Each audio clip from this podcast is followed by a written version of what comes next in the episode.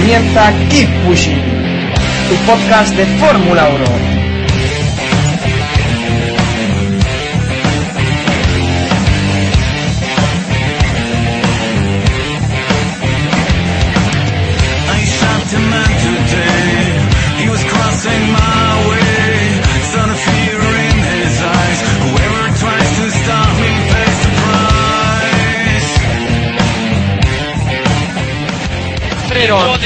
The Italian Grand Prix, fantastic.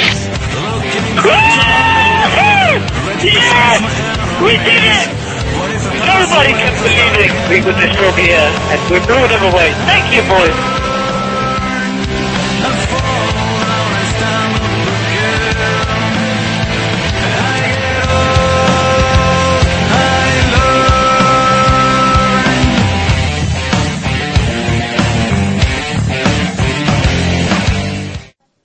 Bienvenidos, esto es Keep Pushing y estamos grabando nuestro capítulo número 21, correspondiente con el Gran Premio de Italia que se disputó el pasado fin de semana en el circuito de Monza.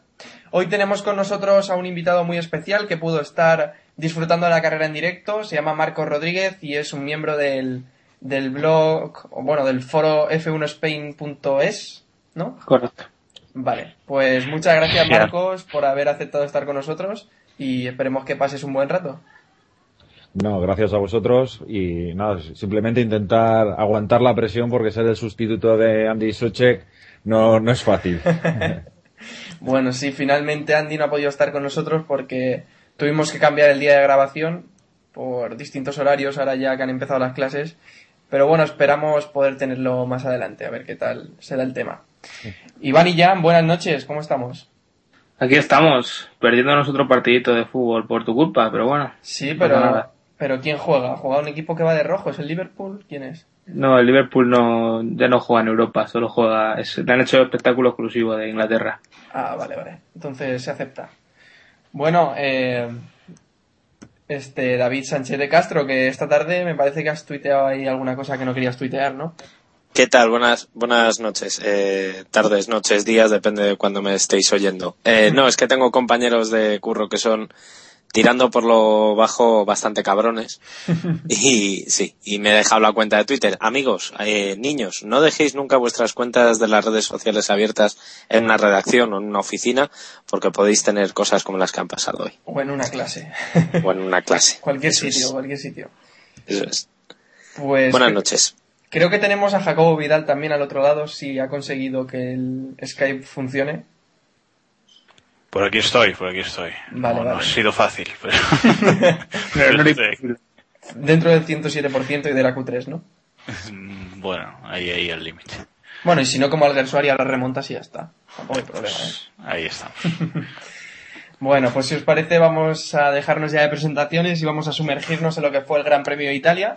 Una carrera interesante, sobre todo por la lucha que nos depararon Schumacher y, y Hamilton, que fue de lo mejorcito de la carrera. Y nada, Vettel ya prácticamente es campeón, Baton hizo también una gran carrera y Alonso les acompañó a los dos en el podio. Si os parece vamos ya con los mejores y con los peores de esta carrera. En los mejores, eh, los primeros son obligados. El podio. El podio de este gran premio, Vettel, Baton, Alonso. Hicieron una gran carrera. Vettel se deshizo de Alonso, que consiguió colocarse primero en la salida. Y, y Baton, pues remontó. No recuerdo ahora cuán- en qué posición salía. No sé si podéis. Patón salía tercero. Bueno, salía tercero, pero, pero luego en salida llegó un poquito. Se quedó un poco más Sí. retrasado. Sí, Bueno. se quedó por detrás de Hamilton. ¿Qué te, ¿Qué te pareció la carrera? ¿Te gustó el Gran Premio en líneas generales? Eh, estuvieron muy bien Vettel, Baton y Alonso, ¿no? Marcos. Eh, eh, la carrera para mí estuvo espectacular. La, primera, la primera mitad fue de lo mejorcito que hemos podido ver eh, este año, sobre todo por el, por el duelo Hamilton con, Schumacher. Es, fue espectacular verlos vuelta tras vuelta, pegarse a- ahí a, brazo partido. Hamilton no pudiera con, con Schumacher fue impresionante. Eh, se pasaron y se repasaron y, y, bueno, pues eh, fue espectacular. La salida de, de Alonso también eh, os podéis imaginar eh, los tifosi estaban enloquecidos, porque fue, fue un- una delicia, pero bueno, estuvo, estuvo muy bien. Sí, eh, por lo que, bueno, he estado leyendo la crónica que has estado haciendo en el foro y tal, por lo que se ve los tifosi quieren mucho a Fernando, ¿no? Es- es- yo es algo que no, no me esperaba. Yo, yo creía que, que iban a añorar más a Michael Schumacher, que, que iban a estar más involucrados con Massa, pero, pero para nada. O sea, es, es pasión y lo idolatran. ¿no? Es de verdad increíble cómo, cómo le quieren y cómo, cómo es su líder. No, no me, de verdad, no me esperaba algo así. Es, es, es increíble cómo se ha ganado a, a, a los tifosi Fernando. Iván, ¿qué, ¿cuál es tu punto de vista sobre la carrera que hicieron los tres que finalmente acabaron en el podio? Pues yo creo que cada uno en su, en su circunstancia bastante, bastante bien. La verdad es que, ah, sobre todo, yo lo que quería destacar de esta carrera es la actuación de Vettel y, y hablar sobre todo sobre el planteamiento del, que adoptó Red Bull en el, en el Gran Premio, en un Gran Premio que iba a ser difícil para ellos y, y desde el principio apostaron por, por buscar poca punta y buscar más la tracción y la estabilidad en, las curvas. Y la verdad es que, hay que asumir ese riesgo y, y- yo creo que es, es lo de siempre, las estrategias funcionan con un piloto que es capaz de que es capaz de sacarlas adelante, por eso Brown triunfaba cuando Schumacher estaba totalmente en forma y, y ahora Red Bull triunfa con, con Vettel. Yo creo que cualquier otro piloto le hubiera sido difícil aquello de logra la pole y escápate, porque era la, era la, la estrategia de Red Bull para, para ganar la carrera. Y yo creo que si Vettel no hubiera intentado pasar a, a Fernando, pues a lo mejor se le hubiera complicado un poco más la carrera, pese al dominio que parecía, que parecía mostrar. Sí, porque el Red Bull era, el RB7 era el monoplaza con menos velocidad punta en el Speed Trap. Entonces, si Vettel no lograba escaparse, realmente lo iba a tener muy complicado, ¿no, Jacobo? Bueno, yo es que esa teoría de lo de la, la séptima corta y todo ese rollo que tuvimos el sábado por la tarde, mm, para mí fue un poco, no sé, una cosa un poco rara, porque qué más da que tengas, que tengas la mínima velocidad eh, puntas y después a una vuelta eres el más rápido, ¿no? Entonces tampoco esas teorías de, de si no pasaba Fernando pronto y tal lo iba a pasar mal, la verdad es que yo no las compro para nada, ¿no? O sea, si tú tienes Pues- un coche que es el más...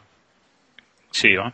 No, yo decía que, que el mejor ejemplo es lo que hemos comentado de Michael y, y Hamilton, que por con un, coche, con un coche bastante superior eh, era imposible pasarle a, Claro. a Hamilton y simplemente porque el Mercedes tenía más punta y porque Schumacher se debe defender, claro. Sí, sí, es que sí, pero el McLaren no tiene la barra en curva que tiene el Red Bull. Quiero decir, seguramente eh, Hamilton no habría podido pasar a, a, a Schumacher de la misma forma que lo hizo que lo hizo Vettel, ¿no? En la, en la curva por fuera y es que ese coche tiene un agarre que es increíble. Entonces, si, si tú en curva puedes ir mucho más rápido que el de delante, da un poco igual que luego en recta no tengas tanta velocidad punta, ¿no? Si, si ya sales, si ya sales de la curva con, con mucha velocidad, ¿no? No sé, yo creo que la verdad que no que no ha afectado no hubiera afectado tanto que como pensamos que no hubiera pasado Alonso pronto yo no lo creo vaya y pero bueno carrerón de carrerón de Vettel porque además lo cómo se arriesgó a, a pasar a Alonso no que ahí ha demostrado que no que no es un cualquiera no porque otro no no lo hubiera no lo hubiera intentado por ahí. Y yo no sé cómo no me acuerdo cómo hicimos la la porra la temporada la semana pasada Yo sí pero- que me acuerdo de la mía, por lo menos. la- yo la verdad es que a mí no me acuerdo, que, que decíamos que, algunos decíamos que bueno, que Red Bull, que, que, que con es, sufre Monza siempre y tal, no sé qué, y yo decía que, que no, o sea, que he visto lo de Spa y así ha sido, ¿no? Es que este coche es, este año es perfecto, ¿no? No, no hay nada que hacer y aplaudirle a Vettel y a Niwi porque, porque la verdad es que incontestables. Y ahora en lo que queda, yo creo que excepto Singapur, el resto van a darle una lección también. ¿eh? Pues veremos, David, ¿cuál es tu punto de vista, tu opinión sobre la carrera? Bueno, yo creo que? Yo creo que fueron eh, ha sido muy acertado por tu parte para una vez que lo haces bien hay que decírtelo. Eh, a ver, juntarlos a los tres en un mismo pack de, de los mejores porque los tres hicieron una carrera muy distinta pero muy acertada a su vez. El más regular posiblemente fuera Baton aunque bueno digamos que eh, se vio beneficiado por el eterno problema que tiene Ferrari que no lo ha solventado con el tema de la temperatura de los neumáticos y hacer funcionar los neumáticos o los compuestos más duros. Y en esta carrera no ha habido la excusa de que había frío, porque ha sido una de las carreras con mayor temperatura del asfalto, con unos 42 grados más o menos se llegaron a alcanzar. O sea que esta vez Ferrari no podía excusarse de que no le funcionaban las Pirelli, el compuesto medio de Pirelli con, con bajas temperaturas. Entonces, yo creo que, pues, bueno, pues por separarles un poco a los tres, Vettel sencillamente hizo lo que más eh, ha demostrado esta temporada y es que tiene un coche perfecto y se adapta perfectamente a, a ese coche. Yo mismo lo escribía hace el lunes que no solamente es el coche lo que tiene Vettel, sino que tiene unas manos prodigiosas y se ha adaptado perfectamente a este RB7. Y yo no creo que pueda continuar ese matrimonio de esta manera tan perfecta muchos más años porque es que es, es imposible que te cuadre tan bien un coche con un piloto y en esta carrera es una demostración, es un circuito que teóricamente no se adaptaba muy bien a las características del RB7 y al final pues eh, eh, ganó sobradamente, ¿no? Alonso hizo una salida maravillosa, solamente se le puede calificar como maravillosa, pero aguantó lo que pudo, no, no hay más, de donde no hay no se puede sacar y al final aguantó más o menos como, como normalmente pudo y repito, el problema de los, de los medios le lastró muchísimo. Y Baton fue el más regular. Eh, Baton al final, bueno, salía tercero, él aprovechó la capacidad de, de su McLaren a la perfección, no se metió en ningún fregado y de mitad de carrera en adelante, la verdad es que tuvo una carrera muy plácida y no, no tuvo mucho problema para, para acabar en el podio. La verdad es que fue una carrera muy, muy entretenida y sobre todo con muchas, muchos puntos de vista a analizar. Pues sí, la verdad es que la carrera estuvo bastante bien. Eh, Jacobo, ¿qué quieres añadir? No, no, déjala a Marcos luego ya. Vale, ya digo. pues Marcos. Nada, muy, muy, rápido. Eh, cuando Baton pasa a Alonso por el problema que dice David de, de calentar las gomas con los duros, eh, lo que se vio clarísimo es que no traccionaba el Ferrari. El Fer- Y no, no creo que fuera por temperatura de gomas. Es que eh, ese coche no tracciona y y Baton se lo merendó casi sacando la mano, el codo, apoyando el codo en la ventanilla. apoyando lo que decías, Marcos, perdón un segundito, creo, creo, y no sé si está confirmado, a ver si me podéis ayudar, que Ferrari volvió a la suspensión previa de anterior a Silverstone, que es curioso porque la suspensión que le había funcionado era de Silverstone en adelante. A lo mejor es por eso. Que yo sepa, sí. Que yo sepa, sí. Sí, ¿no? Sí, sí, sí, sí, es así, es así. No sé el por qué debían tener más problemas, pero sí es así. Pues a lo mejor ahí está la clave de por qué no funcionó. Sí, Jacobo, ahora.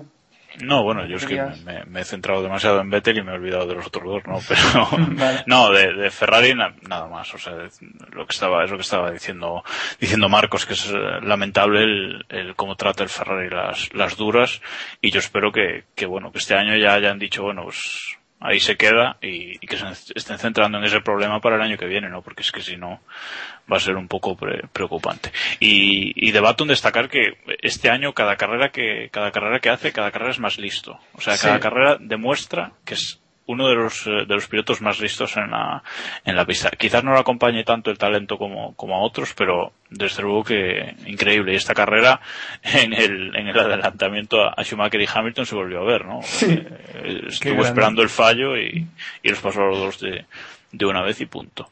Y luego, solo una cosita más en cuanto, en cuanto a Vettel, que se han escrito muchos artículos esta semana sobre eso, su madurez, no sé qué, el tuyo, David, algunos más por ahí. Y me gustaría que vierais el montaje fotográfico que ha hecho eh, esa Robaman de F1 en Twitter. Ah, Conocéis de, de F1 al día. Sí. Y ha hecho, en su blog ha hecho un, un- ha escrito un artículo y le ha puesto de cabecera un montaje fotográfico con dos fotos de Vettel después de su primera victoria con el Toro Rosso en Monza y, y de este último fin de semana, ¿no? Y ahí se ve que, que ha cambiado y ha cambiado incluso físicamente mucho, ¿eh? Y sobre todo en, en, en la actitud, ¿no? Y a mí, a mí me ha resultado curioso verlo y dije, jolín, no, no parecía que hubiese cambiado tanto, pero, pero la verdad es que sí. Pues al hilo de lo que decías sobre, sobre la inteligencia de Jenson Button, pues nuevamente quedó, quedó latente, ¿no? Que Jenson es el más listo, igual no tiene eh, la calidad que tienen otros pilotos al volante, pero, pero sí que, sí que es muy inteligente a la hora de leer las carreras y a la hora de, de inventarse la estrategia, que imagino que ahí también tendrá parte de culpa su ingeniero. Y luego sobre Ferrari comentabas que se centrarán ya en el próximo año. Pues según, según han dicho ya están trabajando en el próximo año. Creo que era el Corriere dello Sport quien lo decía hoy. Y- Sí, sí, pero yo, yo no solo digo que estén trabajando, sino que, que estén trabajando y que sepan cómo solucionar ese problema, porque Sí, estoy muy convencido de que sepan cómo. bueno. Vale, pues la solución que de momento han encontrado ha sido eh, copiar a, a Red Bull. La suspensión de Red Bull, están en ello. En fin. Una solución fácil. Claro que sí. El problema es, Es que Adrián Sí, sí. Newey es de la humanidad, no es de Red Bull. Adrián Newey en el fondo trabaja para la Fórmula 1, lo hace para Red Bull, gana Red Bull y el resto lo copia. Esto es así, desde hace ya dos años. O sea que al final, Vale, y ahora se está hablando de la posible llegada de Rory Birney, ¿no? Eh, un ingeniero y un diseñador de coches sudafricano que parece que podría volver a Ferrari. Ya estuvo... No sé si me podéis ayudar. eh, estoy leyendo... Sí, luego, cuando ganó los seis mundiales, la era gloriosa de Ferrari, cuando ganó los seis mundiales esos seguidos, Sí. era gracias a él. Y se fue en Estuvo- 2006, creo. 2009 pone aquí que desde 2006 pero- 2009 estuvo de consultor y jefe de diseño entre el 96 y el 2006. Rory sigue trabajando para Ferrari. eh, eh, En coches de calle el- sí, en coches, efectivamente. Pero, a ver, cuando fue el diseñador que se llevó Michael con él y, y que le obligó a estar con él hasta el último momento. Eh, este hombre es un, un hombre mayor, por lo visto tiene alguna enfermedad y, y estaba loco por jubilarse.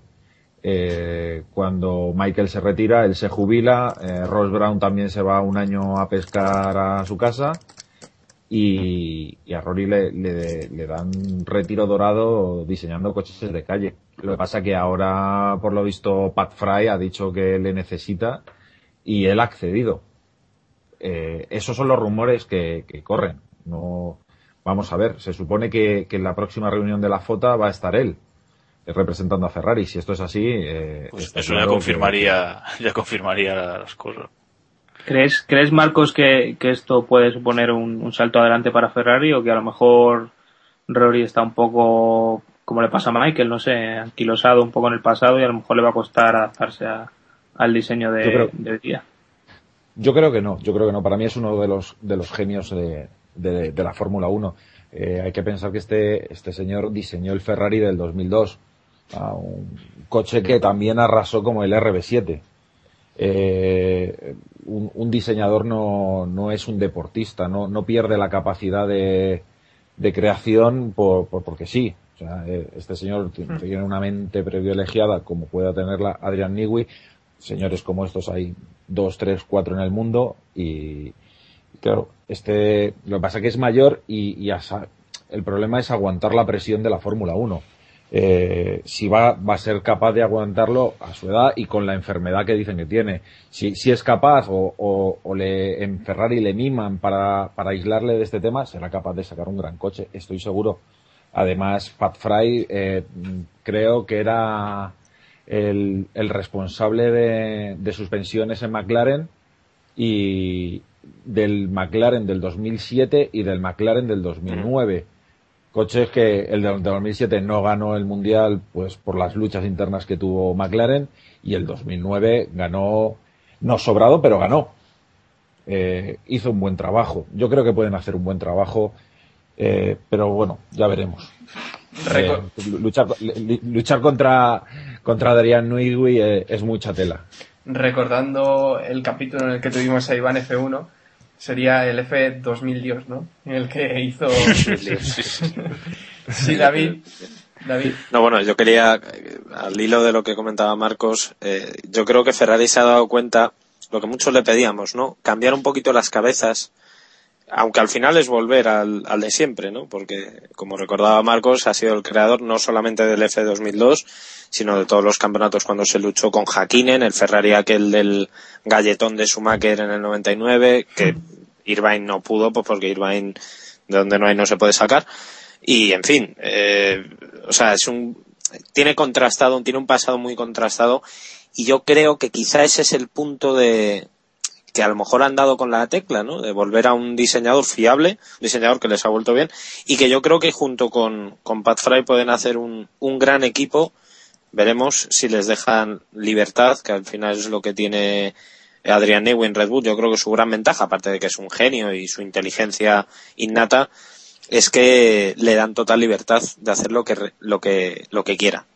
Sí, pero mira, estamos hablando, eh, pues llevamos dos, tres años hablando de, bueno, Adrian Newey es, eh, es uno de los privilegiados, es el, eh, la mejor, el mejor cerebro de la Fórmula 1, pero Adrian Newey cuando estaba Bayern, eh, perdía con él.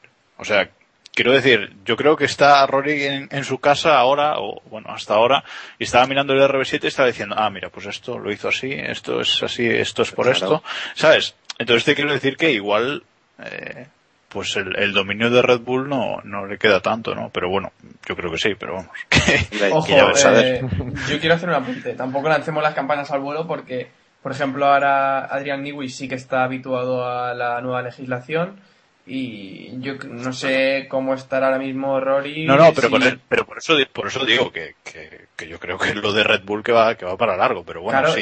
y- si le puedo poner un poco las cosas más difíciles y si podemos ver un poquito más de, de competencia más, más cercana, pues será bien recibido, ¿no? Sí, no, y No, decir... yo- Un apunte solo. Decir Sí. que tiene este hombre tiene ya casi 70 años. Entonces, no sé hasta qué punto puede... Bueno, que puede ayudar, seguro, pero no sé hasta qué punto va a poder eh, acabar con Red Bull. ¿Sí, Iván? Va, pero tú solo hay que pensar en los años que tiene Bernie y yo lo veo en plena forma, cada vez más. Cada vez roba más, ¿no? No, pero lo ah, que, es que Bernie es cumpleaños para atrás. lo que yo quería comentar es que no sé a quién le escuché en, en 2009 que, que este tipo de ingenieros, eh, los ingenieros clásicos, por así decirlo, eh, como Patrick Head y, y compañía, la escuela antigua, eran, eran más capaces de, de sacar un diseño bueno cuando había un cambio importante de normativa. Y creo que por ahí es por donde yo soy un poco más pesimista, porque la normativa de cara al año que viene es muy estable y a lo mejor hasta 2014, si no me equivoco, no va a haber un cambio en el que se pueda notar la mano de, de un diseñador. O sea que es una simple evolución sobre lo que tienes, no, no más allá. Pero mira, se está diciendo, se está diciendo tanto eso de que la normativa del año que viene sigue siendo muy estable, pero yo creo que el tema de los escapes eh, chimenea, o sea, que no puedan ser sopladores, yo creo que va a modificar más las cosas de lo que parece. Mm, No sé, eh, yo no soy ningún experto en, técnica, pero, pero yo creo que va, que va a modificar más los coches de los que parece, de lo que parece. Ya, ya lo veremos, pero bueno. Pues tendremos que ir viendo a, a ver qué sucede. Pasamos a los. Seguimos con los mejores, repasando el Gran Premio de Italia. y encontramos a Michael Schumacher, ¿no? El, el Kaiser, digamos que hizo una gran carrera, aunque también mostró alguna arma ahí un poco sucia con Hamilton, de la que Hamilton se ha, cansado, se ha quejado mucho, aunque bueno, tampoco Hamilton es que pueda hablar mucho de los cambios de dirección y demás, porque él ha sido el primero que siempre suele hacerlos y el que nunca se ve sancionado. No sé quién quiere empezar, Iván, por ejemplo, ¿qué te pareció la carrera de Schumacher y su actitud frente a Hamilton?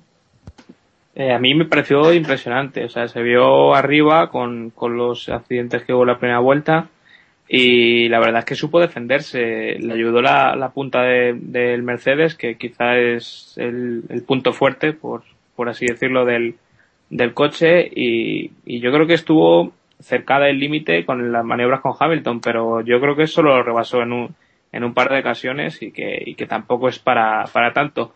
Se le puede haber sancionado por esas par de puntos, eh, viendo lo que se ha sancionado a otros pilotos, quizás sí, pero, pero bueno, tampoco me parece exagerado el, el haber dado vía libre por una vez que los dejen luchar, no me parece, no me parece mal y seguro que David está de acuerdo con esto.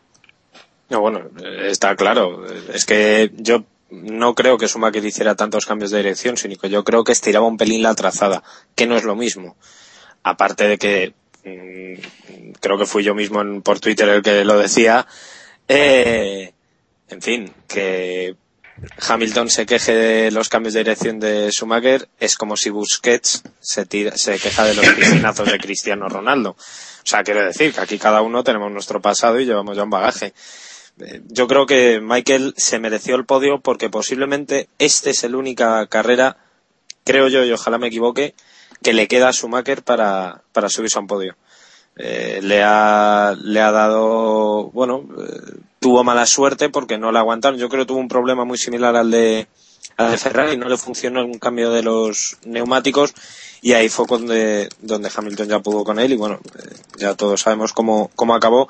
Pero la verdad es que la, la lucha que tuvo eh, Michael con, con Hamilton es sin duda alguna una de las luchas de, de esta temporada y, posiblemente una de las mejores luchas que hemos visto en Fórmula 1 en los últimos años, en mi opinión, sobre todo porque son dos pilotos que representan dos generaciones muy distintas. Hamilton es el uno de los campeones del futuro, del presente y del futuro, y Michael es un campeón que viene de los 90.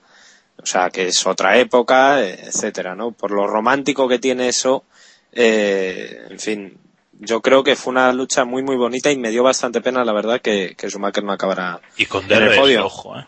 Y con DRS. Eso es que eso tiene mucho más mérito este año porque además decían que, que bueno, que con el DRS, que claro, que es muy fácil, que nadie se puede defender. Bueno, pues lo hemos visto claramente que sí se puede defender. Aunque Marcos que lo vio allí, a lo mejor lo vivió más, más en directo y nos puede transmitir más sensaciones.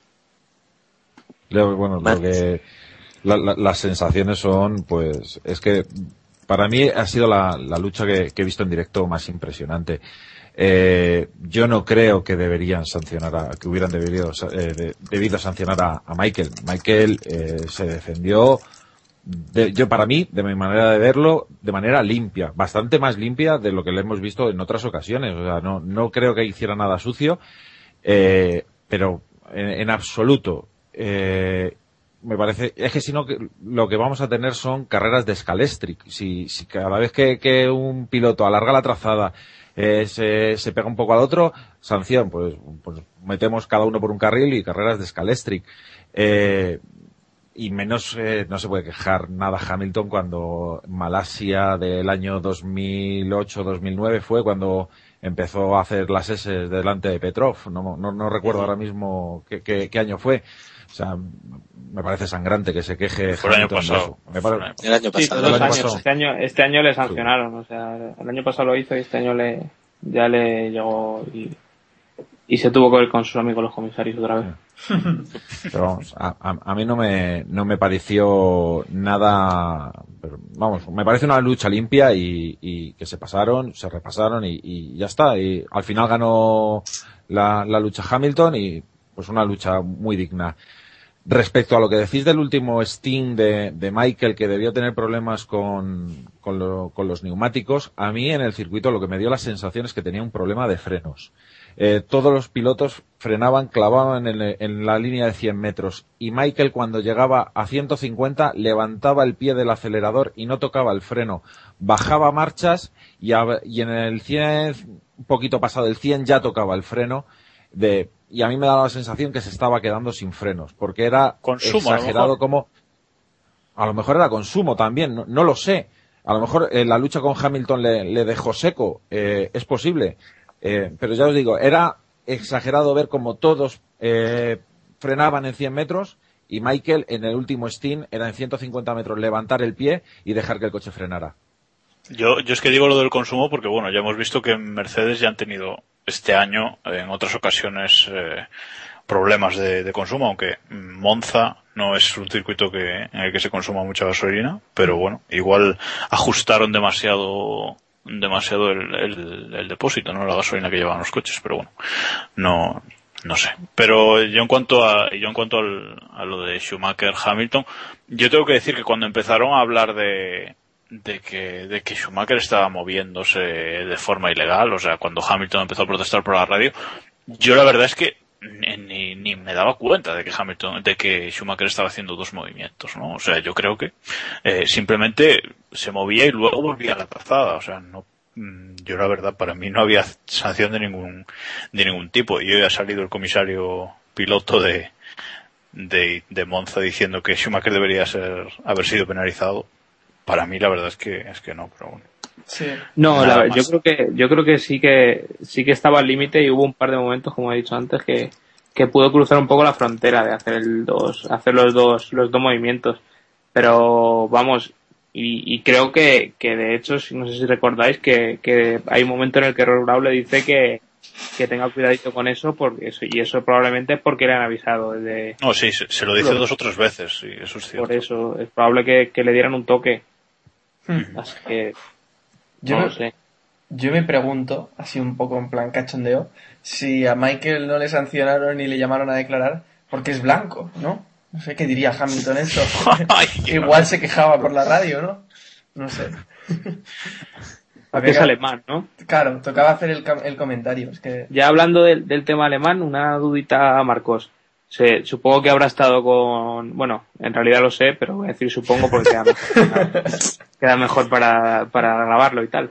Eh, que ha estado con aficionados alemanes y tal. Eh, ¿Cuál es la visión del- de los alemanes sobre, sobre Michael? ¿Y, y ya tienen a, a Vettel a esa misma altura o, o tienen más ca- cariño a Eh, Rosberg o cuál es, o sea, Ah, no, siempre se no, habla mucho de Rossi y, y sus y quién va a sustituirlo en el corazón de los italianos y demás cosas y yo me interesa un poco los alemanes a ver por dónde por dónde tiran. Lo- los- a mí me, me sorprendió cuando Liucci en, en- en la salida juega los bolos y hace el strike. eh, los alemanes estaban, vieron el, se vio el Mercedes, pero no, no veíamos quién era. O sea, yo- bueno, yo vi el casco amarillo, de- así fugazmente dije, es Rosberg.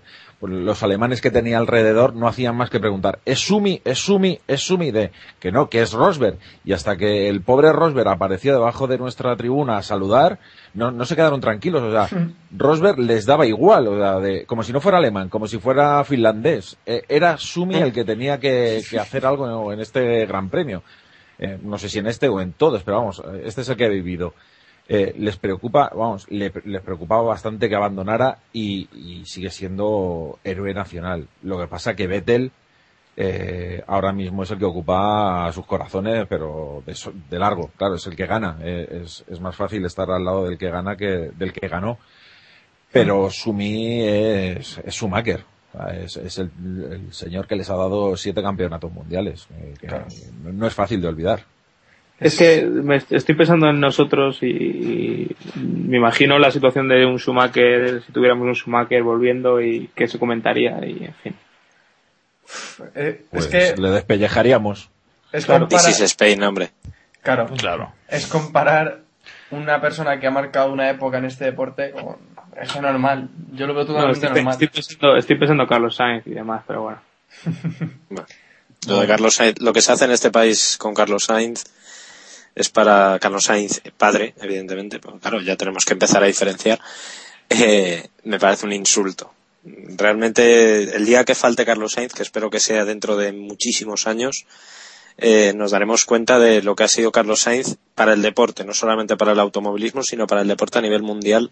Lo que nos ha dado a España no, no se, se le puede pagar de ninguna forma, por muchos premios que le den. Yo, Opinión personal. dos apuntes sobre Carlos Sainz. El primero es que eh, si lo nombráis tres veces en el podcast, como es gafe, igual se, se nos cierra el chiringuito. Eh, y el segundo es que vale, pero como comentarista a lo mejor es que no, que no venga. Bueno, pero no todo el mundo sabe comentar. No Ya, todo el mundo hombre, tiene la voz radiofónica, por ejemplo, de Marcos. Mi- míranos a nosotros, asombrado. o sea, Eso es, mirarnos a nosotros. Por eso. Bueno, Yo no, yo no tengo voz radiofónica, es que estoy a- afónico de, de gritar. Bueno, que conste que el comentario sobre Carlos Sainz era una broma. Seguimos, eh, pasamos al Gersuari, que salía decimoctavo y logró acabar en séptima posición, su mejor resultado en la historia en los tres, casi tres años que lleva en la Fórmula 1. Pues parece que Alguersuari tiene que salir siempre desde atrás, ¿no? Para que haga una carrera decente. Eh, Jacobo, por ejemplo. Bueno, pues sí, la verdad es que Jaime hizo un, hizo un carrerón y ya lleva, ya lleva algunas, esta, algunos carrerones esta temporada. Voy a dejar de lado un poquito el tema de la primera chicane, ¿no? De que, bueno, y como el año pasado, creo que tampoco fue demasiado ilegal el paso que hizo en la primera curva, pero bueno, eso, dejando eso a un lado, creo que luego hizo, hizo una carrera, hizo una carrera muy buena, ¿no? Y, y que, que venía remontando, de hecho, o sea que, que, que bueno, que, que tuvo un ritmo, tuvo ritmo y, y lo preocupante es, eh, es el Toro Rosso en, en clasificación, ¿no? Que ya no es que, que guardes gomas o no guardes gomas, es que cuando salen a hacer una vuelta rápida el ritmo de ese coche es que yo no entiendo cómo en la treceava carrera, era la trece esta carrera, ¿verdad? De- del año, la, sí, La de Pues Italia. que- Bueno, vale, sí, muy bien. Yo no creo que a estas alturas del año no, no sepan cómo arreglar el, dichoso tema del, DRS.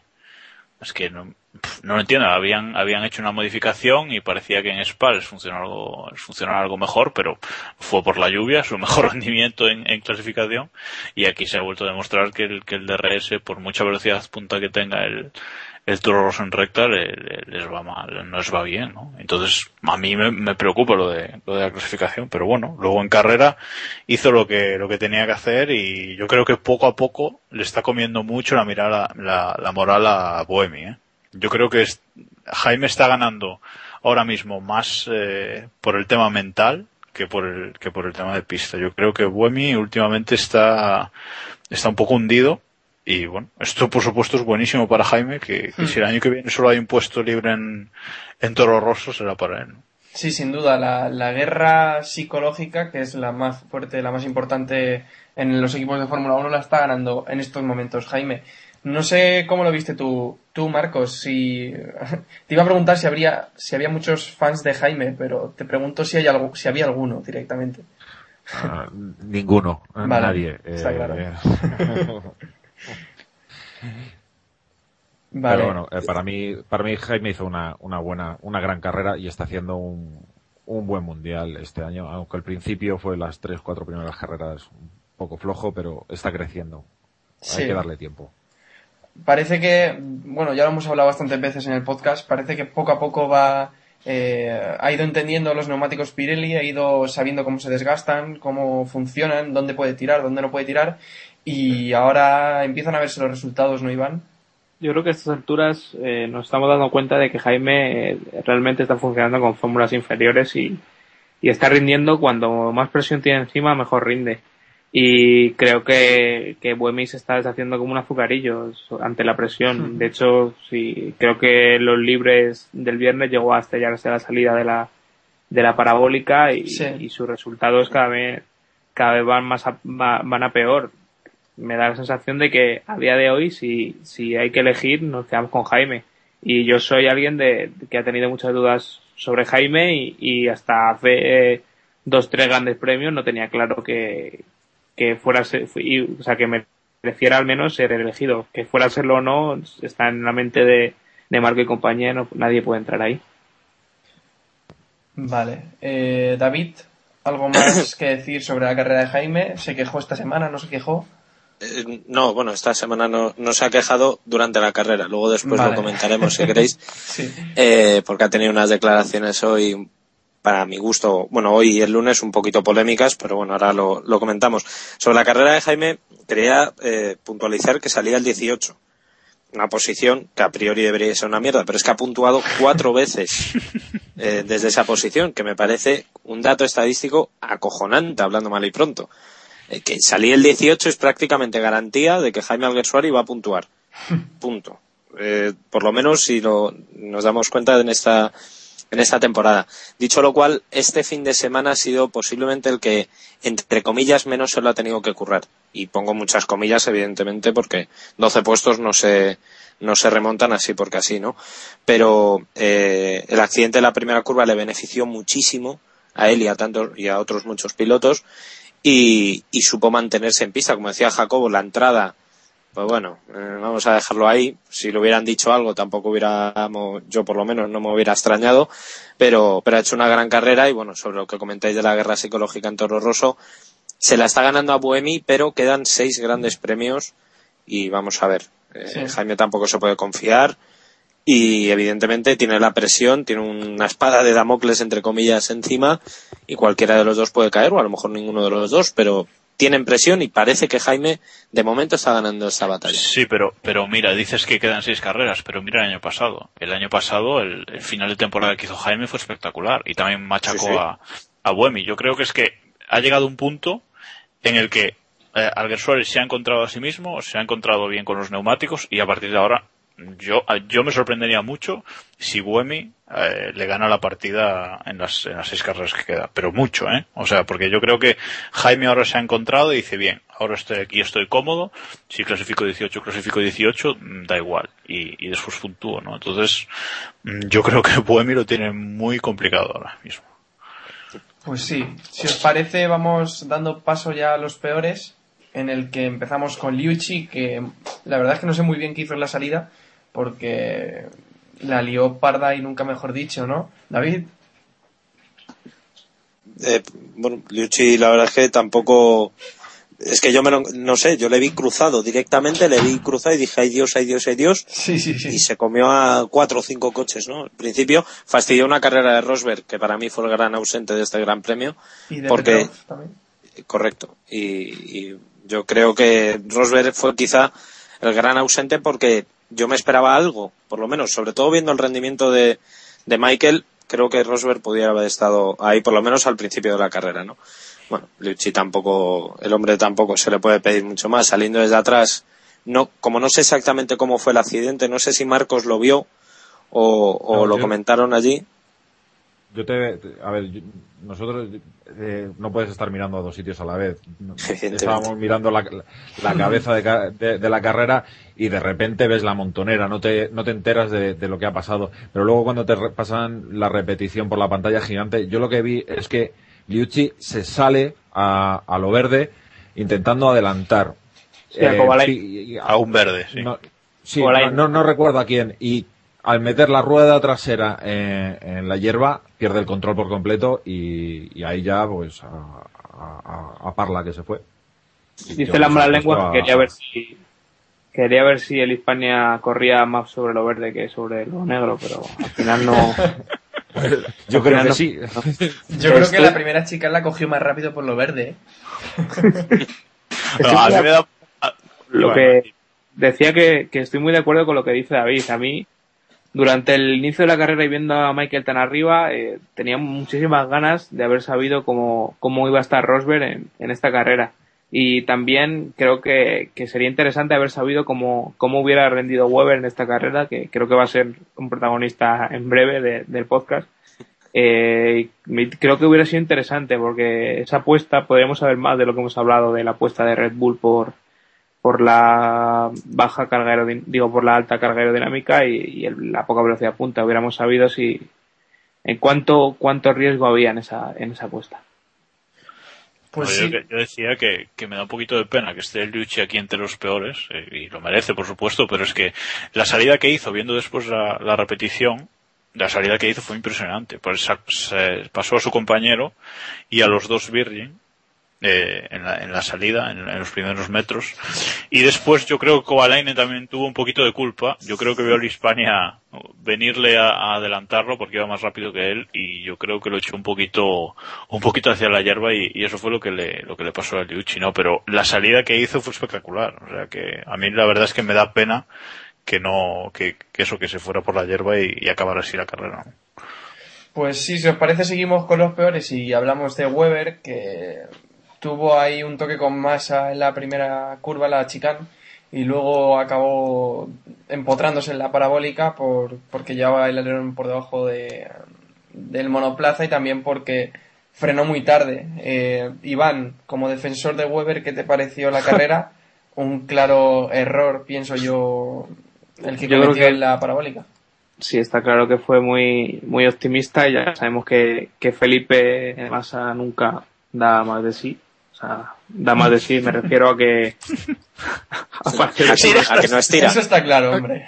aparte de sus resultados porque porque no, no da un metro más o sea no, no da margen a, a sus rivales salvo cuando está luchando con alguien que va al lado de Fernando que le deja pasar muy fácil eh, y es lo que decía, luego creo que se pasó de, de optimista al pensar que, que iba a poder tomar la parabólica como, como la intentaba tomar con el alerón metido dentro de dentro del coche y acabó como tenía que acabar, desgraciadamente.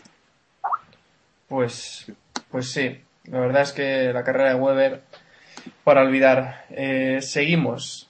Por aligerar Antes, un poco. antes de terminar con los, con los estos, le quería mandar un saludo a, al compañero Alejandro Blanco que nos sigue por Twitter, un venezolano que nos, que nos dice que hablamos de la carrera de Williams y yo creo que con decir un sin comentarios creo que va a servir a la carrera de Williams por esta vez. También saludamos al presidente del COE, ¿no? Alejandro Blanco. Un saludo si nos escucha, ¿no? Joder, ya que tenemos la oportunidad. Vale, eh, ya que estamos saludando, un saludo a Antonio Lobato también, que nos escucha. No, no, Y eh, eso, y eso es cierto. esto va en serio, ¿eh? Que ¿En serio? Dijo Lobato que Hamilton iba con los ojos inyectados en sangre. Es verdad. Recordando Sí. aquel mítico capítulo que tuvimos con el amigo. Karnakowski. O sea que un saludo a Antonio Lobato y a todo el equipo de la sexta. bueno, Bueno. si os parece pasamos ya al mundialito por porque llevamos ya 45 minutos de grabación y solo hemos dado los mejores y los peores. Así que vamos aligerando un poco. Bueno, el mundialito es eh, esa clasificación que hacemos porque nos da la gana y en el que damos tres puntos, dos puntos y un punto a los mejores pilotos de la carrera. ¿Te parece empiezas tú, Marcos? Venga. Eh, tres puntos se los doy a Michael. Me parece el mejor piloto de la carrera. Dos puntos a, Vettel por, la victoria incontestable. Y un punto a Fernando por, por esa salida magistral. Vale, Iván. Eh, tres a Vettel, porque está siendo perfecto, prácticamente perfecto. Eh, dos a Fernando, por sacar más, mucho, mucho, mucho más de lo que tiene de un coche que es un hierro. ¿Mm? Y un puntito a Schumacher por demostrar que, que no está todo acabado. Vale, David. Un podio yo creo que esta vez vamos a estar todos muy de acuerdo. Los tres puntos se los voy a dar a Michael Schumacher porque me hizo levantarme de la silla, como hacía mucho que nadie eh, lo hacía. Dos puntos se los voy a dar a, a Fernando por la salida, porque fue una salida genial y aguantó lo que razonablemente pudo. Y saca ese punto más que le falta quizá al, al Ferrari. Y un punto a Vettel, pues no le puedo dar más porque, bueno, va avanzando hacia su bicampeonato de forma inexorable. Sí, eh, Jacobo. ¿Tus Bueno, pues yo, yo le voy a dar eh, tres a Vettel, que gane el mundialito también ya de una vez. Eh, le voy a dar eh, dos a Jaime, por la mejor posición de su carrera en la Fórmula 1, y uno a Alonso por esa salida que, que yo la verdad es que no sé de dónde, de dónde salió para ponerse primero en la, en la primera curva. Vale, bueno, Héctor, que no está esta semana con nosotros, no hemos dicho nada, no me ha mandado los puntos, así que tirón de orejas para Héctor. Eh, yo, ya que no habéis metido ninguno a Baton, pues le voy a dar los tres puntos a Baton. Dos, Joder, macho. Dos Es que es, trolea, es que troleas el mundialito. Es trolear por trolear, o sea. Por favor. Vale, vota espera, espera. que dé la gana. Tres puntos, tres puntos a Jenson Button, dos puntos a Schumacher y un punto al Gersuari. Ahí, Ahí queda el tema. Quítale tres puntos a Vettel. No. Da, da gracias que no, que no le he dado puntos a Di Resta, ¿eh? Ahí lo dejo. Venga, vamos a ir siguiendo con las noticias de la Fórmula 1 de esta semana, las que nos han parecido más interesantes, más reseñables. Y comenzamos con el test que hará mañana Sergio Pérez, mañana jueves, eh, con Ferrari, con el F60 en Fiorano. Creo que es, sí, en Fiorano. Y se empieza a comentar ya que Sergio Pérez se acerca en 2013 a Ferrari, sustituyendo a Massa. Eh, hoy hice la noticia, bueno, hace un par de días hice la noticia en f1actual.com y, y hay mucho... Bueno, ahí, queda la cuña. y la verdad es que ha habido algún comentario de gente mexicana que, que son un poco críticos con, con Sergio, diciendo que no ha demostrado nada y que ha tenido algunos abandonos ahí un poco... No sé, yo creo que no ha hecho una mala temporada. No sé qué pensáis vosotros, Marcos. Pues para mí le está poniendo las cosas muy difíciles a Kobayashi. Sí. Y Kobayashi no es manco, precisamente. Eh, no es un novato Kobayashi. Y Sergio le, le está apretando mucho las tuercas. A mí Sergio Pérez me parece un, un gran piloto. Y, y creo que puede... No, no, yo ya no sé para el 2013, incluso puede que antes. Eh, Massa está en la cuerda floja en Ferrari y yo lo veo con una necesidad de, de que Ferrari tiene un, necesita un segundo piloto que, que, que sume puntos y reste puntos al resto. Hmm. En eso creo que estamos todos de acuerdo, ¿no? Eh, Sí, David es que y David, Jacobo. Sí, Jacobo, Bueno, dale tú si Jacobo, quieres. tira. No, digo, que dice Marcos que, que 2013 o incluso antes. A mí, eh, yendo un poco por ahí, que, que no haya, Ferrari no haya hecho un anuncio así oficial en Monza. Hablamos el mismo idioma. Sí. Ahí estamos.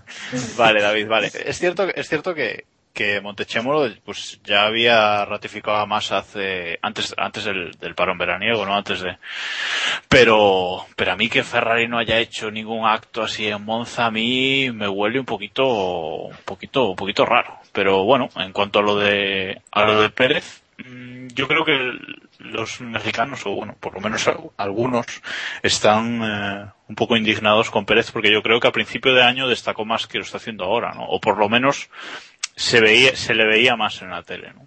Eh, yo creo que últimamente está un poco desaparecido, eh, zona media baja de la tabla y yo creo que eso es lo que, lo que no le está gustando demasiado a la gente, ¿no? Pero yo creo que, que es un pilotazo y que está haciendo, que está haciendo un trabajo muy bueno en, en Sauber, ¿no? Lo que pasa es que bueno, pues también esta carrera abandonaron los dos, eh, los dos monoplazas y, y bueno, tampoco Tampoco no, es- puedo no hacer fue culpa, claro, y no, no fue culpa suya, o sea, fue caja de cambios y, y, y tal. Y en cuanto al test este con el, con el F60, mm, hace un mes o dos saltó la noticia de que este test sería eh, Sergio Pérez y Jules Bianchi. O sea, que serían los dos y con, con, con dos F60 y, y retándose el uno al otro. Yo no tengo noticias de que Bianchi vaya a participar eh, Según- de, de mañana. ¿no? Según DF1, Ta- DF1 Times, sí que participa. Sí. Según Vale. decía el artículo, sí que participaban los dos Sí, yo, y... yo es que por eso me También, extrañaba. también decía que era hoy el, el- Sí, vale, eso sí es cierto, pero... Claro, por eso, por eso digo, porque yo de, de Pérez, o sea, ya ha salido Domenicali hablando que, que Pérez es un piloto para Ferrari que, que en 2013 puede estar en el equipo, lo ha dicho el propio, el propio Domenicali. Y se ha hablado mucho de Pérez, Pérez, Pérez, pero de Bianchi no había oído nada últimamente. También es verdad que hoy he estado un poco desconectado de más, pero bueno, por eso, por eso me extrañaba. Pero sí, lo Sí, de... estoy, viendo, estoy viendo la web de Ferrari y sí que, sí que son Sí. los dos. Van a Vale. compartir el, el asiento. Claro, es que a mí me, me sonaba raro porque ya lo habían anunciado así, pero, Pero yo creo que tampoco podemos esperar tiempos ni nada, o sea, no vamos a No. saber nada. Eh, David, Bueno, no, yo quería comentar, como ha dicho Jacobo, que el hecho de que no haya habido un acto oficial o una- un acto de la firma de, de lo de Massa es, es bastante sintomático. Eh, el Gran Premio de Italia es muy especial, no solamente por el ambiente, sino porque es el último de Europa y en el caso de Ferrari es muchísimo más especial porque es en casa. Los actos publicitarios empiezan incluso el martes, no el miércoles como el resto de, de grandes premios. Mm, digo sobre todo en el, en el caso de Ferrari. No me creo que no puedan sacar cinco minutos para ponerse en la puerta del motorhome dándose la mano eh, Luca Cordero y Montechemolo, Felipe Massa, hacer la foto con Domenicali, en fin, un poquito el paripé. Y a Massa, Massa el crédito le tiene más que agotado en, en Ferrari y puede pasar como pasó él, que él venía de Sauber, piloto sudamericano, razonablemente prometedor y tal, le suben al Ferrari y hasta hoy.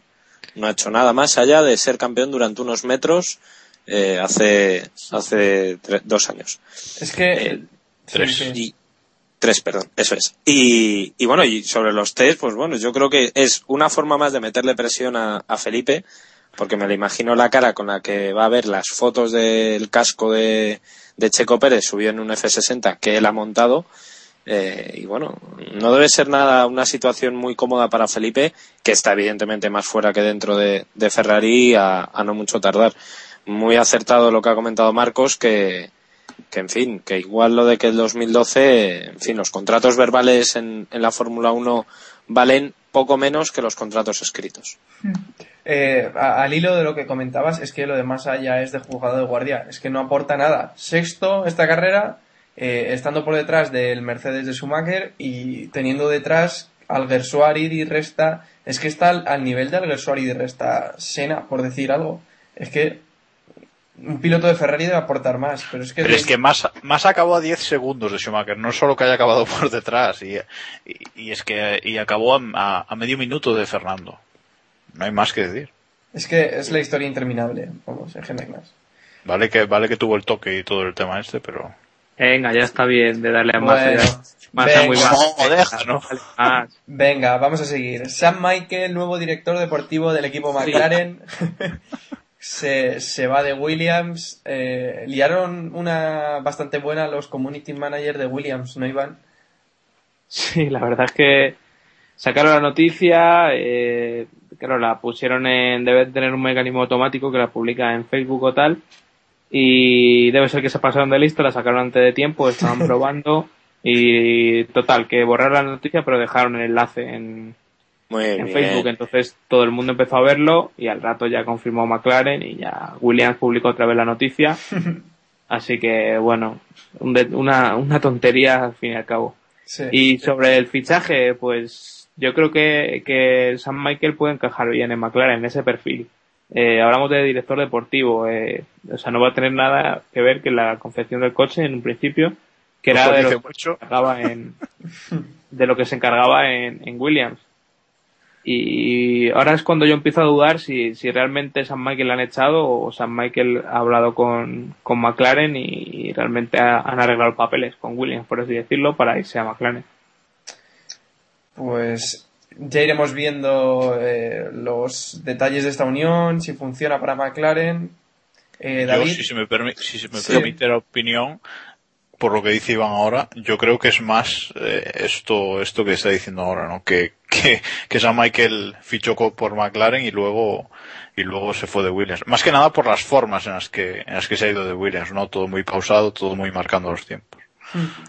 Yo quería, quería preguntarle más a, a Iván, o bueno, un poco a todos, ¿cuál creéis que va a ser la función eh, de facto eh, realmente de, de San Michael en, en McLaren? Porque es que no le encuentro acomodo. Realmente puede ser que sí, que tenga su hueco en, en McLaren y que encaje muy bien en el equipo, pero no sé cuál es su función. No sé qué va a hacer.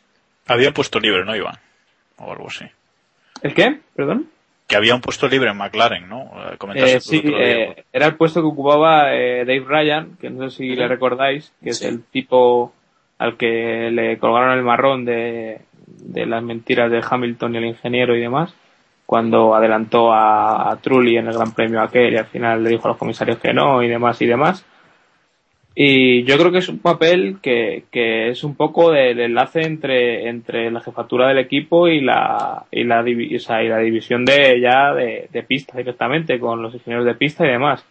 Eh, yo creo que es un rol que, que está haciendo Martin Whitman ahora mismo y que a lo mejor desde McLaren piensan que, la división de, coches de calle y demás de McLaren está creciendo y a lo mejor Whitman no puede estar tan, tan al día en ese tipo de cosas y, que se la pueden dar esa parcela más deportiva a, a San Michael, no lo sé.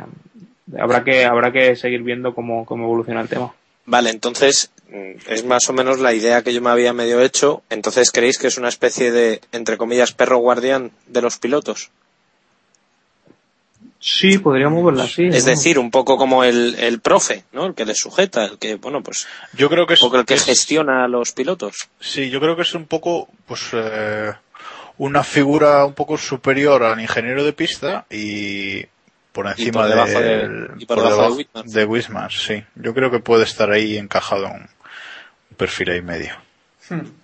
Interesante. pues estaremos atentos a ver, a ver qué sucede.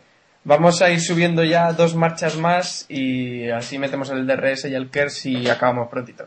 Eh, Rosberg podría seguir en Mercedes GP hasta 2015. Han salido unas declaraciones del piloto alemán en las que dice que viendo el trabajo que se está haciendo en la fábrica le da mucha confianza. Y también Norbert Haug ha salido diciendo que el proyecto de Rosberg, de Nico y, y de Mercedes GP podría ser un proyecto de futuro. Y os pregunto, eh, que siga Rosberg en- hasta 2015, ¿realmente es, lo veis como un error o, realmente es un proyecto de futuro que, en el que Nico Rosberg confía? Marcos, ¿qué, qué opinas? Yo lo veo como, como un acierto que continúe, porque no, no le veo ubicación en ninguna otra escudería ahora mismo a, a Rosberg. Es un gran piloto, es un piloto que me encanta, un pilotazo, pero ¿dónde va a ir?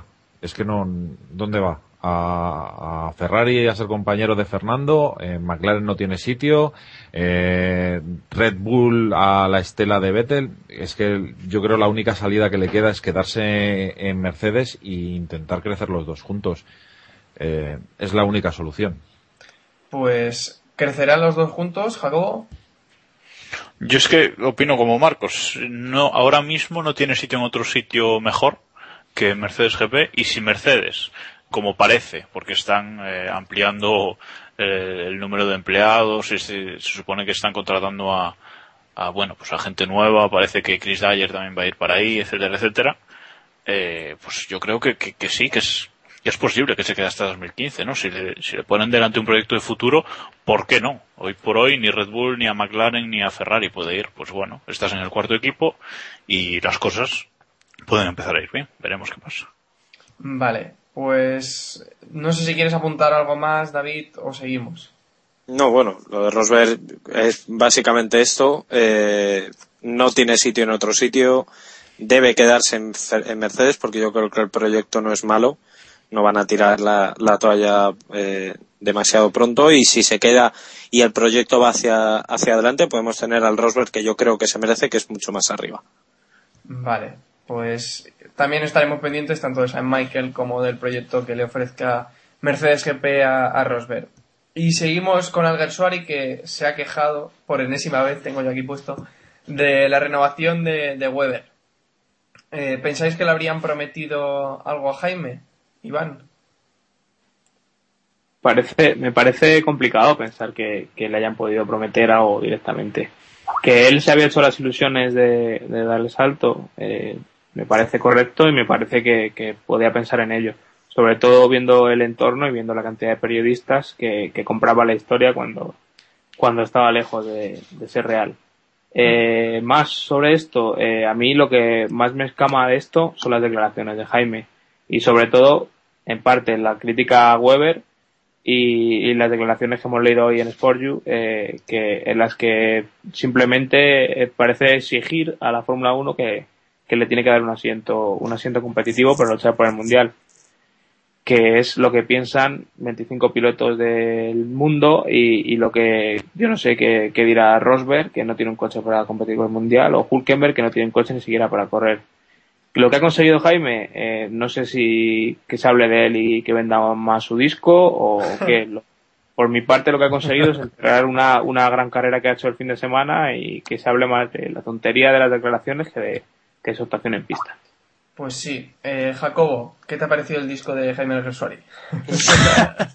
Horrible, eso hay que En decirlo. preguntas importantes del día. Pero- Eh, No, pero hablando de, de estas declaraciones Sí. polémicas, yo creo que más que la forma, que le han vuelto a perder las formas a Jaime, como siempre en sus declaraciones, la mayoría de las veces la acaba cagando, aunque quiera decir una cosa muy, muy concreta y muy bien dicha a veces, si se dice bien, al final eh, le da una vuelta y al final siempre suena mal, como en este caso.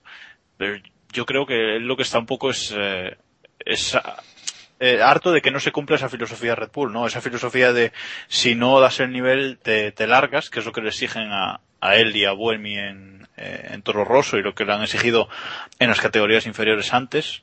Y bueno, está viendo a Weber que este año, la verdad, no está haciendo nada destacable, viendo el, el- el ritmo de, de Vettel. Eh, y entonces, claro, él, ve eso y, que le renueve un año más y que él vaya a tener que estar un cuarto año en Toro Rosso, si está. Eh, yo creo que eso le, le- escama un poco, ¿no? Yo creo que, pero yo creo que tanto a él como a Buemi, ¿eh? O sea, que han visto la renovación de, de Weber como un, un yunque que les ha caído encima, ¿no? Y, no es para menos, lo que pasa es que es eso. Las formas, Jaime al final nunca encuentra bien las palabras y, acaba cagándola. Bueno, yo más o menos al hilo de lo que decía Jacobo, yo no creo que Jaime quisiera decir otra cosa que la que ha dicho. Es que no puede, o sea, no hay otra posibilidad de matiz. Él ha dicho que estaba fastidiado por la renovación de Weber y eso me parece muy mal deportista. Y lo digo en términos muy generales. Eh, bueno, Weber es tu rival, porque al fin y al cabo son rivales. En este caso, más enconados porque rivalizan por un mismo puesto en la Fórmula 1, que no olvidemos que es el culmen de- del automovilismo en teoría. Y encima en el equipo que ahora mismo está arrasando en, en el panorama de la Fórmula 1 actual. Entiendo que Jaime esté frustrado.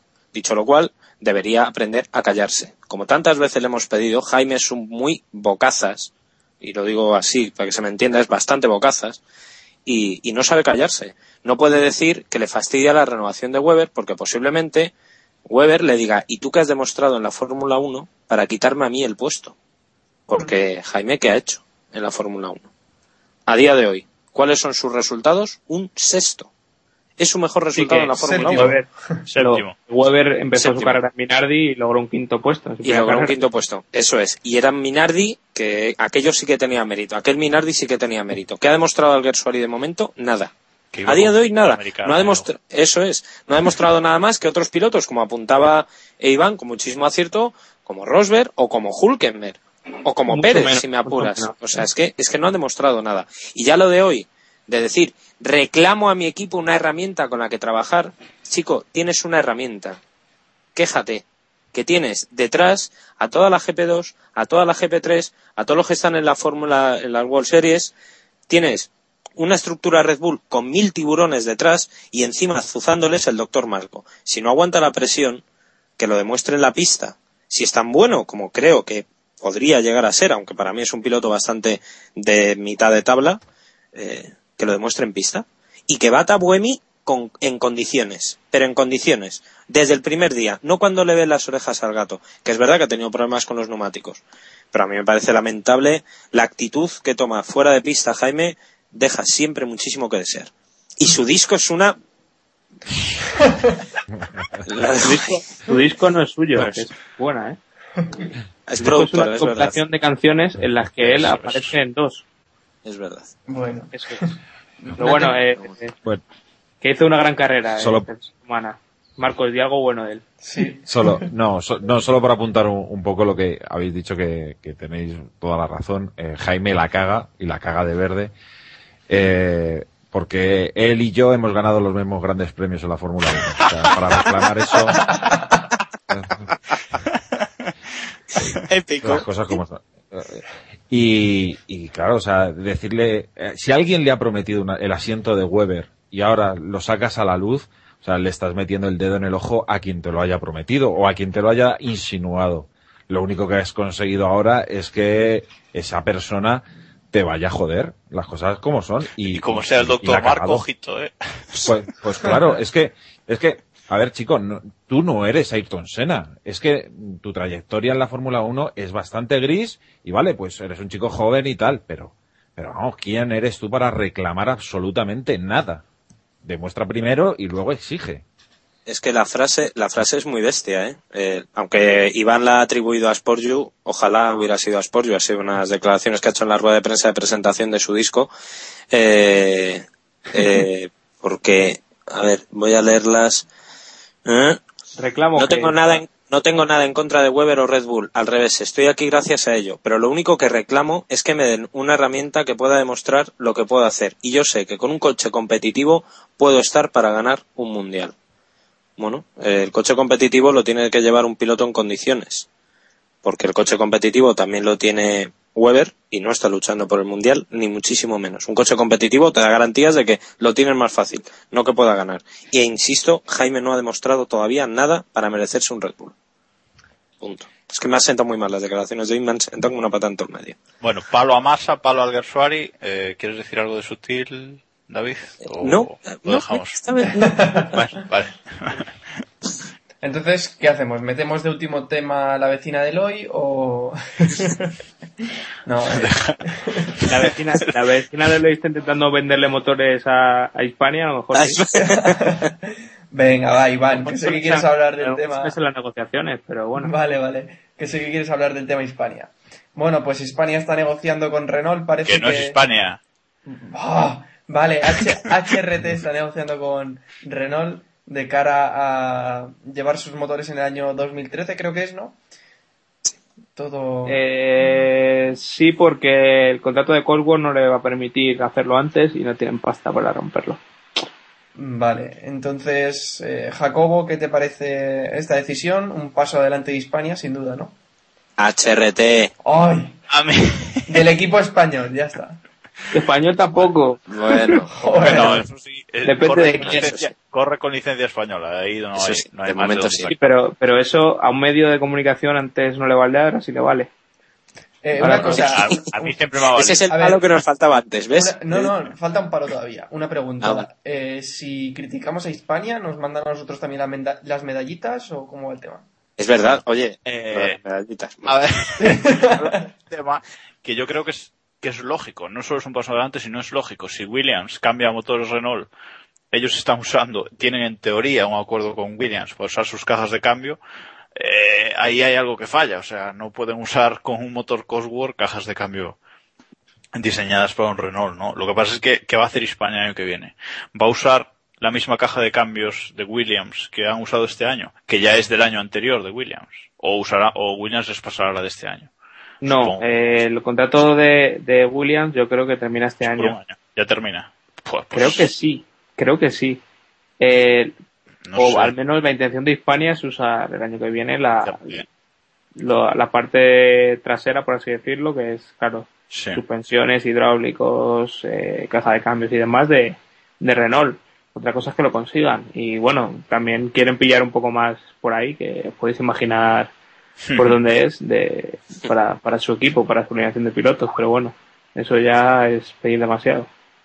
David, No, bueno, yo quería preguntar si vamos, si va a durar tanto eh, HRT hasta 2013. Vamos a ver, porque Pero dices, dices la estructura o siendo Durar. HRT. siendo No, HRT, no, no, no, no. Ah, bueno. O sea, me refiero el, los contratos, no sé hasta qué punto tendrán validez. eh, ¿cuándo va, en fin. va a vender Tessan, básicamente, no? Sí, básicamente porque no lo sé. A lo mejor, oye, le saca rentabilidad, el equipo va para adelante y yo me alegraré muchísimo de que haya una bandera española en la, en la Fórmula 1 en un equipo decente. Yo me Pero pregunto otra cosa. ¿Qué va, a está muy hacer, en el aire. ¿Qué va a hacer Cosworth en 2013? Porque Nada. se va a quedar con, con Virgin y Virgin mucho mucho me temo que se va a hacer con motores eh, Mercedes o, o algo así, ¿no? Por eso del, del acuerdo con McLaren y todo el tema. Entonces, Cosworth, adiós otra vez. Vale. Eh, pues yo creo que no tenemos ningún tema más que comentar, ¿no? David, ¿quieres apuntar algo más? Eh, no, bueno, yo me gustaría que me comentara información de servicio Marcos. Eh, no sé si te puedo preguntar cuánto eh, te costó la entrada o Eso es caro ir a Sí, sí, Monza. no. A ver, el mejor no, sitio para ver, verlo. Eso. eh, os cuento. El, eh, yo estuve en la tribuna 6A, que es el final de la recta, donde hay tres tribunas pegadas, que es 6A, 6B y 6C.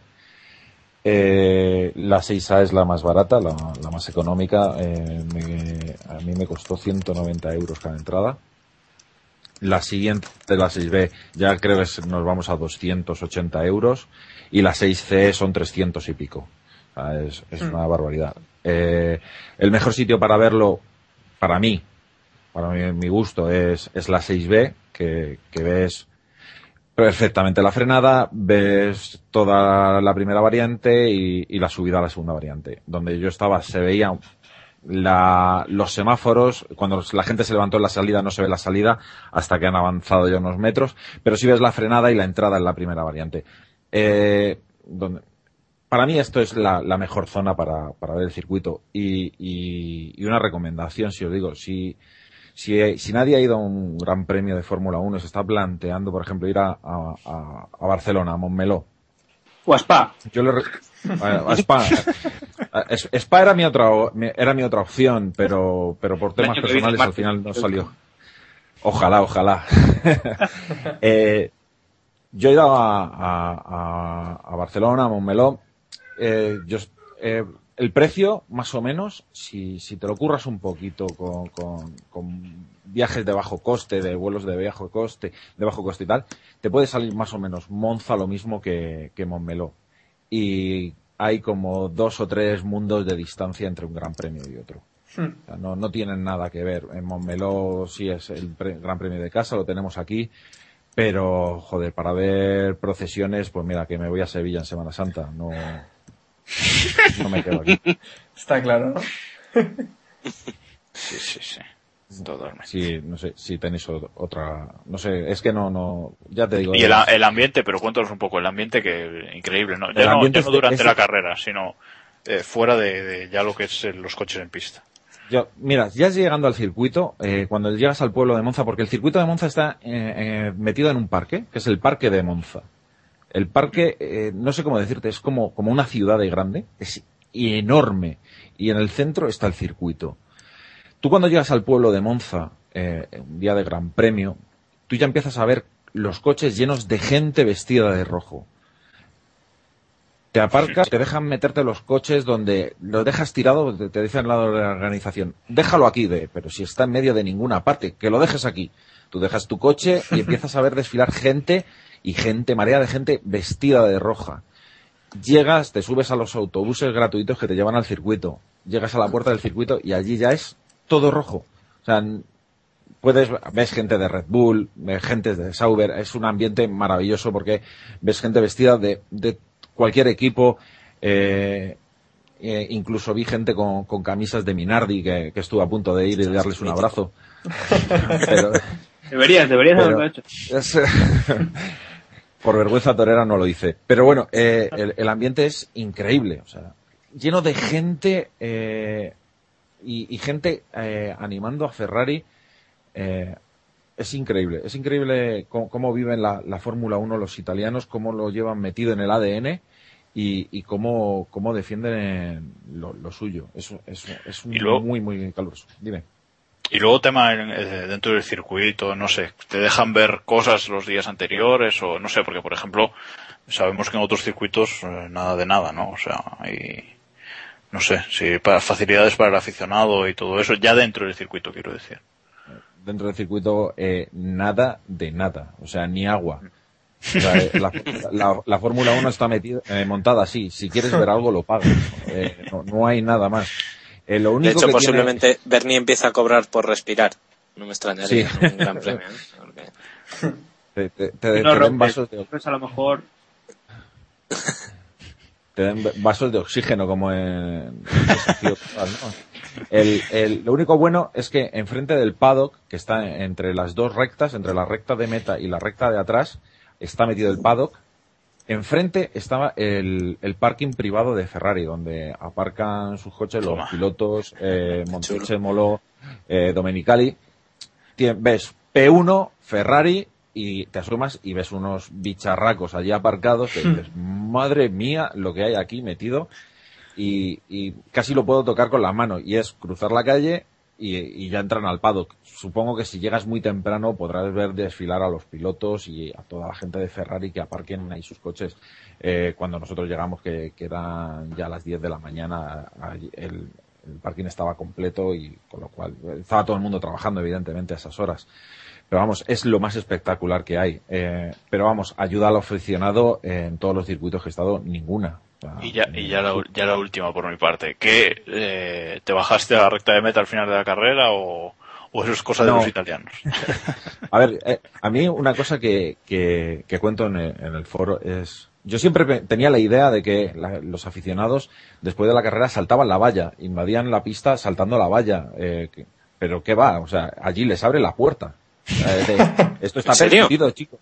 Sí, sí, les abren las puertas, abren las, las vallas para... de- Como de en Misano, o sea, es que de- abrir las y venga, podéis ir saliendo, chicos. O sea, a, a partir de la vuelta 20, cuando entró Alonso en su, en su primera parada, yo empecé a ver gente desfilar que se iban de la grada y yo decía, están locos, han pagado una pasta por estar aquí sentados y en la vuelta 20 se van. De, y, y en la vuelta 25 estaba la grada medio vacía. De, pero ¿por qué se va todo el mundo? O sea, yo, no- yo no entiendo nada. Pero bueno, yo seguía disfrutando de mi carrera y tal. Luego me di cuenta eh, que, al que se iban a golparse a las puertas para salir a la pista y llegar a la ceremonia del champán. Claro, porque cuando abren las puertas es, es overbooking de todo 100.000 personas metidas en las puertas para, para entrar a, a la pista. Por eso se iban a mitad de carrera. Joder, Increíble. Yo creo que esa sensación de, de llegar y que te tiren el champán encima parece un poco, suena un poco extraño, pero Sí, va. porno- pornográfico, que incluso. Joder. Pero- no, pero esa sensación de estar en el podio y ver justo la- lo que la celebración tiene que ser impresionante, la verdad. Eso, eso- sí no te da la gorra de Alonso cuando la tira, pero... no sé si No, que esa es de Pirelli, es de Pirelli. Pero. ¿visteis el tuit de, de este, joder, se me ha ido su, de Pablo Elizalde, que decía... El XP. Sí, que decía, eh, Alonso ha tirado su gorra, hay tres heridos. Sí. muy bueno, muy bueno. Pues muchas gracias, Marco, la verdad. Yo estoy mirando ya para ir el año que viene si es posible, pero me habían dicho de ir antes de la segunda chica. sobre toda esa zona. Ir, ir a la- antes de la segunda chicane. La Eh, Ah, bueno, sí. Sí. Eh, pero es que ahí. A ver, yo, yo elegí la zona de final de recta porque in- intuía que ahí es donde podían haber más adelantamientos. Hmm.